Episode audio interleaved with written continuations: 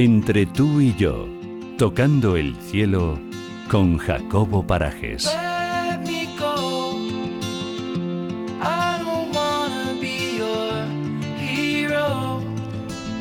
Si bien es cierto que ser mandado es complicado, mandar, ojo porque mandar tiene su tarea y liderar un equipo y hacerlo bien, liderando precisamente, entiendo que es muy complicado. Por eso quiero que, bueno, esto os lo explique el que sabe explicarlo, Jacobo Parajes. Buenas tardes. Hola Paula, ¿qué tal? Hablamos de liderazgo, si te parece, en el día de hoy. Me encanta, muy bien. Venga, vamos a por ello, porque es complicado, ¿no? No es tarea fácil. No, ser un buen líder es, es muy complicado. De hecho, no hay tantos buenos Claro. líderes.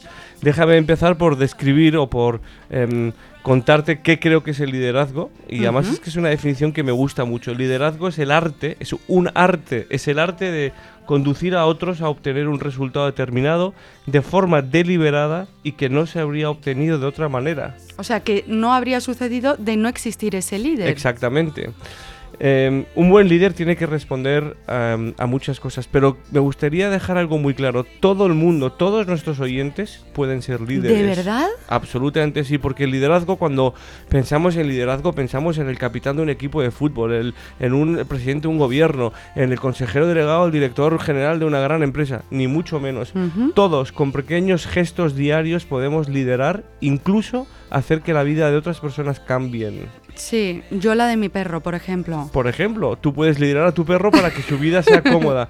Pero ¿y qué pasa con un padre o una madre? También. ¿No lideran sus, sus las emociones de sus hijos Totalmente. o el equilibrio familiar? ¿Qué pasa razón. con em, tantas personas que no hace falta que tengan otras personas a su cargo, en- en- en- mm, llevándolo puramente al, al mundo laboral, empresarial claro. o laboral, sino nuestra vida cotidiana, ¿no? Tienes toda la razón, no me lo había planteado nunca, ¿eh? Sí, con una sonrisa puedes liderar y puedes cambiar la vida de alguien. Con una palabra motivadora puedes cambiar la vida de alguien y te conviertes en su líder. Con tu Ujú. ejemplo te puedes convertir en un líder, aunque no lo sepas incluso de quien te está observando.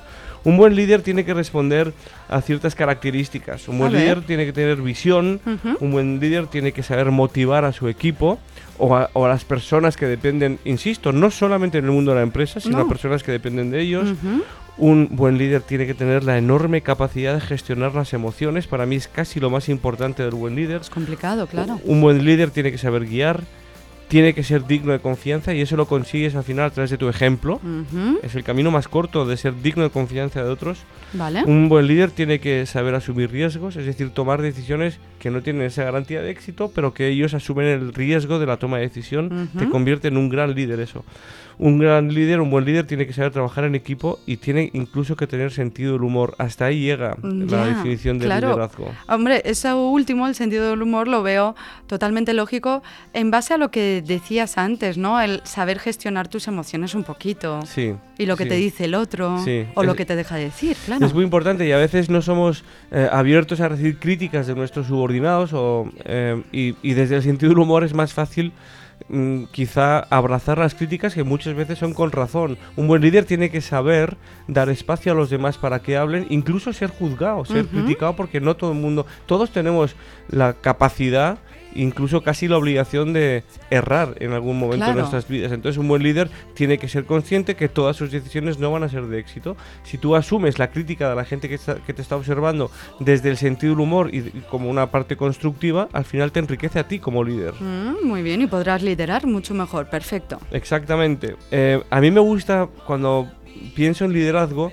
Para mí la foto que veo es una orquesta Ujú. lleno de músicos y de repente llega el director de orquesta y el director de orquesta con su batuta, por supuesto con su conocimiento y con su majestría, eh, hace va, va- va dando entrada a los, a los distintos instrumentos y, y modera la velocidad y modera eh, la armonía de la banda entera. Eso es ser un buen líder. Es un magnífico ejemplo, desde luego. Pero también me gusta verlo de otra forma. No hay, nunca habrá un buen líder, nunca habrá un buen líder si no hay un primer seguidor a ese líder. Porque si eres un líder sin seguidores, ¿a quién vas a liderar? A nadie. Nada. Pero un buen líder es aquel, y tiene casi, casi más mérito, el primero que se suma al carro del líder. Ah, qué el primero que da el espacio al líder para que a partir de ahí los, el segundo, tercero, cuarto, quinto y sexto siga el mismo. Exactamente. Entonces, no hay buen líder sin un primer seguidor. Sí, eso es verdad. Bueno, pues con esa nos quedamos. A ver si llegan nuestros primeros seguidores. Que no, que es broma, que ya tenemos y les queremos muchísimo. Jacobo, pues yo lo tengo claro. Tenemos claro. Ahora vamos a ver si el equipo y yo eh, ponemos en marcha estas funciones y la semana que viene, si te parece, te contamos sobre el liderazgo. Me a ver cómo encantará va. escucharlo. y para concluir, tu conclusión final, Jacobo. Pues mira, sueña en grande, sueña con la convicción de que puedes lograr todos tus sueños. Y si tu sueño, si tu sueño es comprarte el libro de Jacobo Parajes a una librería y lo pides, lo que aprendí del dolor.